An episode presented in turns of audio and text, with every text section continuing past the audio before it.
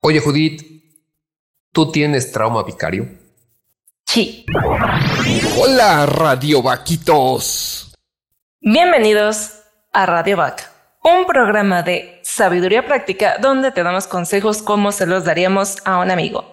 Este programa busca crear conciencia en un mundo donde nos estamos olvidando de pensar y reflexionar, conducido por su servidora Judith y Draco, expertos en nada. Y esta vez, los expertos en nada, vamos a platicar sobre un tema bien interesante, posiblemente no muy escuchado, pero que créanme que todos lo estamos sufriendo y es el trauma vicario. Hablaremos de esto, qué es, cómo nos afecta y literal, cómo nos afecta a todos todo el tiempo y más en este mundo moderno y desgraciadamente tan violento que se ha vuelto ya el pan de todos los días. Pero bueno, no queremos iniciar sin antes agradecer el amable patrocinio de Shell, las bolsas reutilizables más bonitas para las compras que pueden encontrar en su página web www.shell.com.mx. Ya saben, c-h-e-e-l.com.mx. Visítenlos, busquen, tienen productos bien interesantes para un regalo, pero sobre todo también para poder apoyar a este mundo matraca que cada vez está más complicado. Hay que poner nuestro granito de arena. También agradecemos a Binary Concept, una empresa de diseño gráfico, desarrollo web y producción multimedia. Y gracias a estos dos, estas dos empresas podemos venir semana a semana con ustedes, como esta semana a platicar de el trauma vicario. Pero algo importante, estamos a punto de llegar a los 100 episodios, ya 100 episodios de Radio Back. Es todo un logro para nosotros y para celebrarlo queremos hacer un programa de un tanto distinto, sin ser realmente novedoso. Y como hicimos en ese aniversario, al cumplir el año con Radio Back, eh, vamos a abrir una dinámica de preguntas y respuestas. Entonces, les agradecemos que todos ustedes Radio Vaquitos nos hagan llegar sus preguntas por medio de Instagram, Facebook o YouTube, nuestras redes sociales, ya sea en las cajitas de preguntas o comentarios, cualquiera de ellos. Nosotros, en ese episodio número 100, vamos a eh, tomar las, las que más se repitan, las más este, eh, llamativas. No, lo digo así porque a lo mejor hay muchas, si no nos da tiempo responder todas, las más importantes, y las estaremos respondiendo en el episodio número 100. Así que ya sabes, escribe tu eh, pregunta, duda, lo que quieras saber. ¿Hay algo que quieras saber nosotros? Ahora es cuando para que nos enteremos todos. Y bueno, una vez dicho esto, ahora sí, vámonos de lleno con eso y que Judith nos explique qué es esto de el trauma vicario. Bueno, iniciemos por mencionar que existen tres tipos de traumas, específicamente estamos hablando de traumas psicológicos que podemos sufrir. El primario ocurre cuando eres directamente la víctima, es decir, yo soy la víctima de lo que acaba de pasar y eso me acaba de traumar. El secundario ocurre cuando eres testigo de una situación donde no eres la víctima. Te tocó ver que atropellaron a alguien, te tocó ver algo muy gacho y a través de tus sentidos percibiste la traumatización vivida por otra persona y bueno, eso también te afecta a ti. Y el terciario es indirecto. No lo vives, no lo percibes directamente mediante tus sentidos, pero te afecta. Por otra parte, la palabra vicario, para quienes somos católicos, a lo mejor lo hemos escuchado mucho en las iglesias con los sacerdotes, y la palabra vicario hace referencia a la persona que ejerce las funciones de otra. Al unir esta palabra de trauma o un psicotrauma con vicario, se hace referencia a un tipo de traumatización terciaria por impacto acumulativo o por muchos microtraumas, principalmente en personas cuya actividad profesional está dedicada a ayudar a otras personas con su dolor. Ejemplo de estas personas o de estas profesiones, los urgenciólogos, es decir, los médicos que están en la zona de urgencias, personas dedicadas a la salud mental, personal policial, entre otros.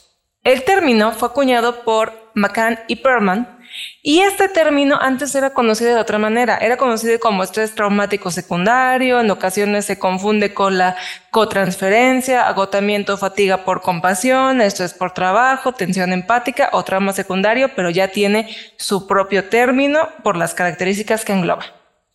Agotamiento o fatiga por compasión. Ese nombre está bien chido. Estoy agotado de tener compasión.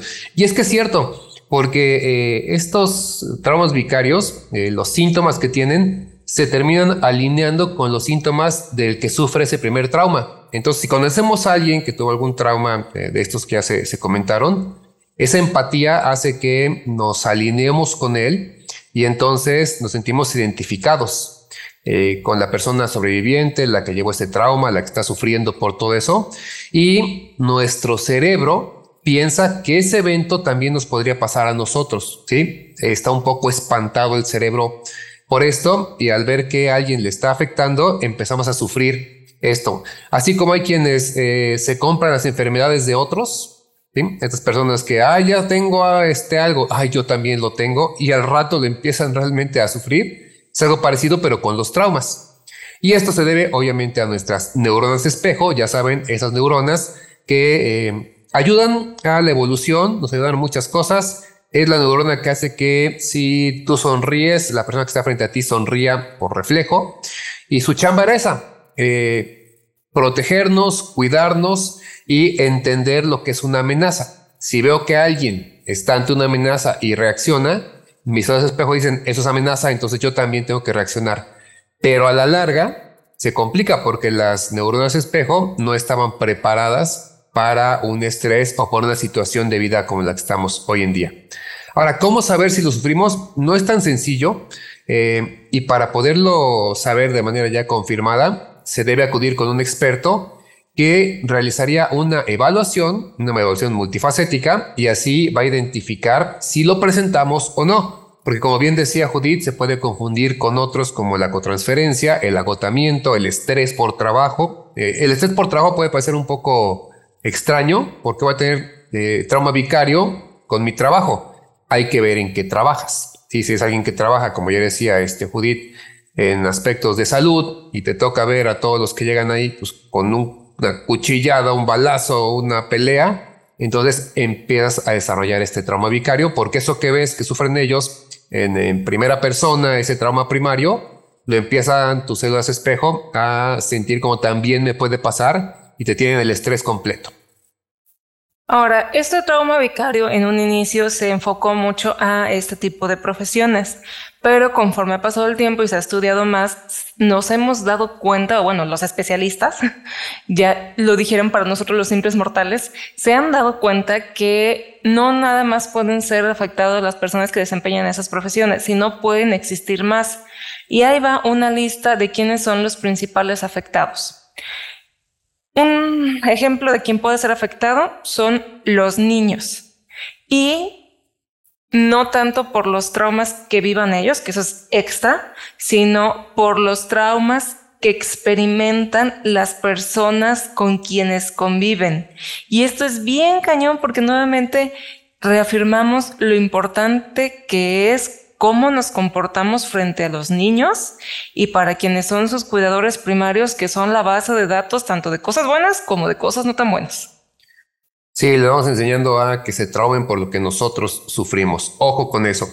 Eh, similar, pero del otro lado están los padres adoptivos y lo hacen precisamente por los traumas de esas personas a las que les toca ahora cuidar. Muchas veces un padre adoptivo bueno, va a tomar niños, va a tomar hijos que ya tienen traumas, no, es que sea tan sencillo, no es que un hijo se quede sin padres de la nada, entonces hay un trauma en, ese, este, eh, en esa forma en la que se quedó sin padres, lo vive constantemente y lo pasa al padre adoptivo. Entonces también pueden tener este trauma vicario los padres adoptivos.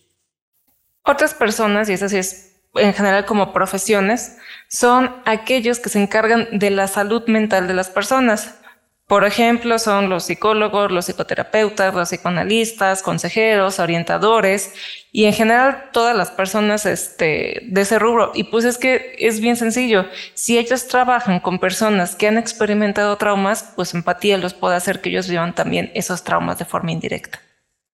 Y aquí bueno que es muy obvio que es el personal médico, que implica obviamente a los doctores, enfermeros, camilleros, médicos, entre todo lo que hay en ese gran rubro. Eh, particularmente como un ejemplo muy, muy obvio, la pandemia del COVID, ahora que viene esta eh, epidemia de este, la viruela del mono. Entonces ellos, aunque no estén en la primera línea, sí se están desenvolviendo constantemente en esos ambientes de riesgo como lo es un hospital. Y además de esto, eh, siempre están al tanto de la situación a través de compañeros que también trabajan en esas salas de cuidados intensivos y les pasan el chisme, pero ese chisme puede acabar generando un trauma por todo lo que está pasando. Entonces, sí, la recomendación es tratemos con más amor al personal médico porque de pronto se nos olvida, sé que muchos están un poco deshumanizados, pero es precisamente por esto, porque el trauma vicario los puede hacer cachos y no, y entonces tener un médico que no, que no sea capaz de entender y que esté traumado por las cosas, no, no funcionaría. Y también recuerden todo lo que vivieron los pobres con este COVID-19, entonces sí, hay que, hay que comprenderlos. Otro personal que también puede ser afectado es el... Voy a la lista así de corridito. Los bomberos, las personas que trabajan en protección civil, las personas que trabajan en seguridad en general, las personas que trabajan en la policía o en cualquier cuerpo de seguridad. Dentro de esa misma rama, todos aquellos que se encuentran en ondas jurídicas, fiscales, abogados, asistentes sociales, porque estas personas deben tratar o conocer el trauma de la víctima o a quien están atendiendo o quien se está quejando, ya sea de manera directa o a través de escritos, mediante cartas, testimonios o documentos jurídicos, y en ellas puede haber asuntos bastante, bastante turbios. Y es que sí, aparte, finalmente, al estar leyendo todo eso, quieras o no, piensas, bueno, eso está pasando en el día a día, me puede pasar a mí, le puede pasar a mi familia, a mis seres queridos y se va generando ese, ese trauma vicario que, que se llama. Eh, por último, un ejemplo que quiero poner así muy, muy rápido es en Estados Unidos, los musulmanes americanos, después del ataque del 11 de septiembre, eh, pues nada más por ser musulmán se les etiquetaba como terroristas. Y este estigma evidentemente genera un trauma vicario, porque yo no soy terrorista, pero ¿cómo me aseguro de que al salir a la calle no me van a apedrear, no me van a agredir? a mi familia no le van a hacer algo solamente por, eh, por estar ahí, sin que sea un terrorista. Desgraciadamente esto ocurre en muchos lugares. Aquí pues un ejemplo muy obvio, muy clásico, pero puede ir hacia otros rubros y nos podría afectar mucho. Ahora, existen otros tipos de casos de personas quienes son o quienes somos afectados a distancia por el ambiente en el que vivimos o por lo que nos toca ver día a día. Para quienes vivimos en este lindo y querido México, no es novedad que los índices de violencia han aumentado desde hace varios años. No nos vamos a meter en de quién es culpa, que sea un partido, que sea otro, nada.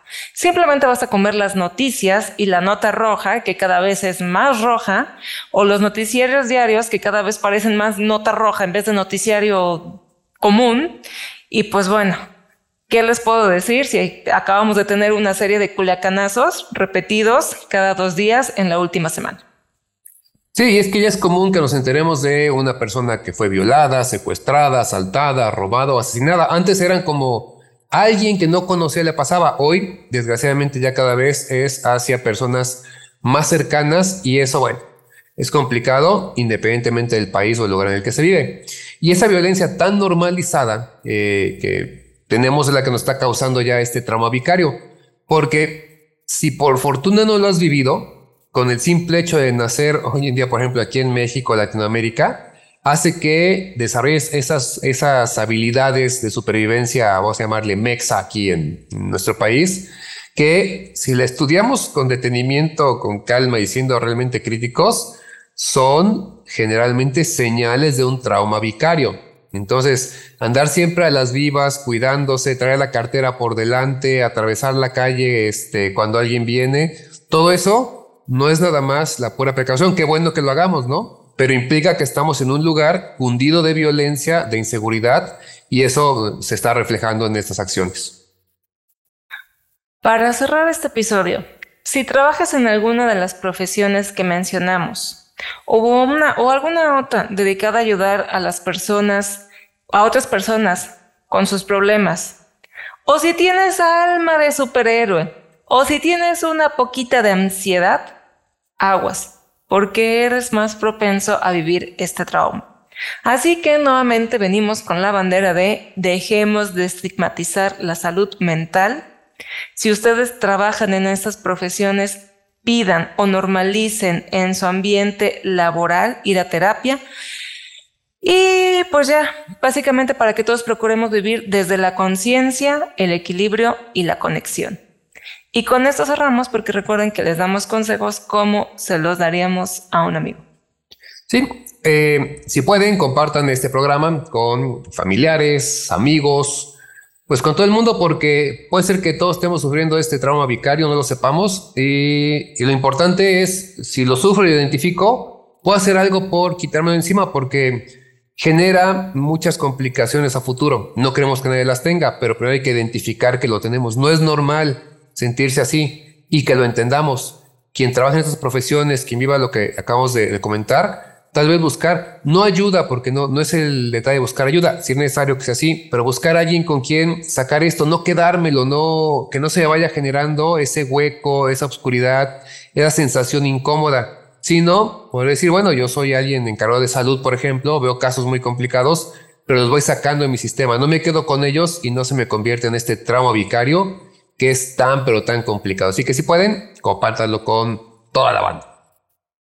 También recuerden aplicar el like, me gusta o manita arriba, seguirnos en redes sociales y visitar nuestra página web. En Instagram nos encontramos como radio.back, Facebook radioback 2, YouTube, Spotify y Apple Podcast Radioback. Nuestra página web está como radioback.org. Muchas gracias a los que escucharon el episodio anterior, Banalidad del Mal. Suscríbanse en las distintas plataformas y en YouTube toquen la campanita para recibir aviso cada vez que subimos material nuevo.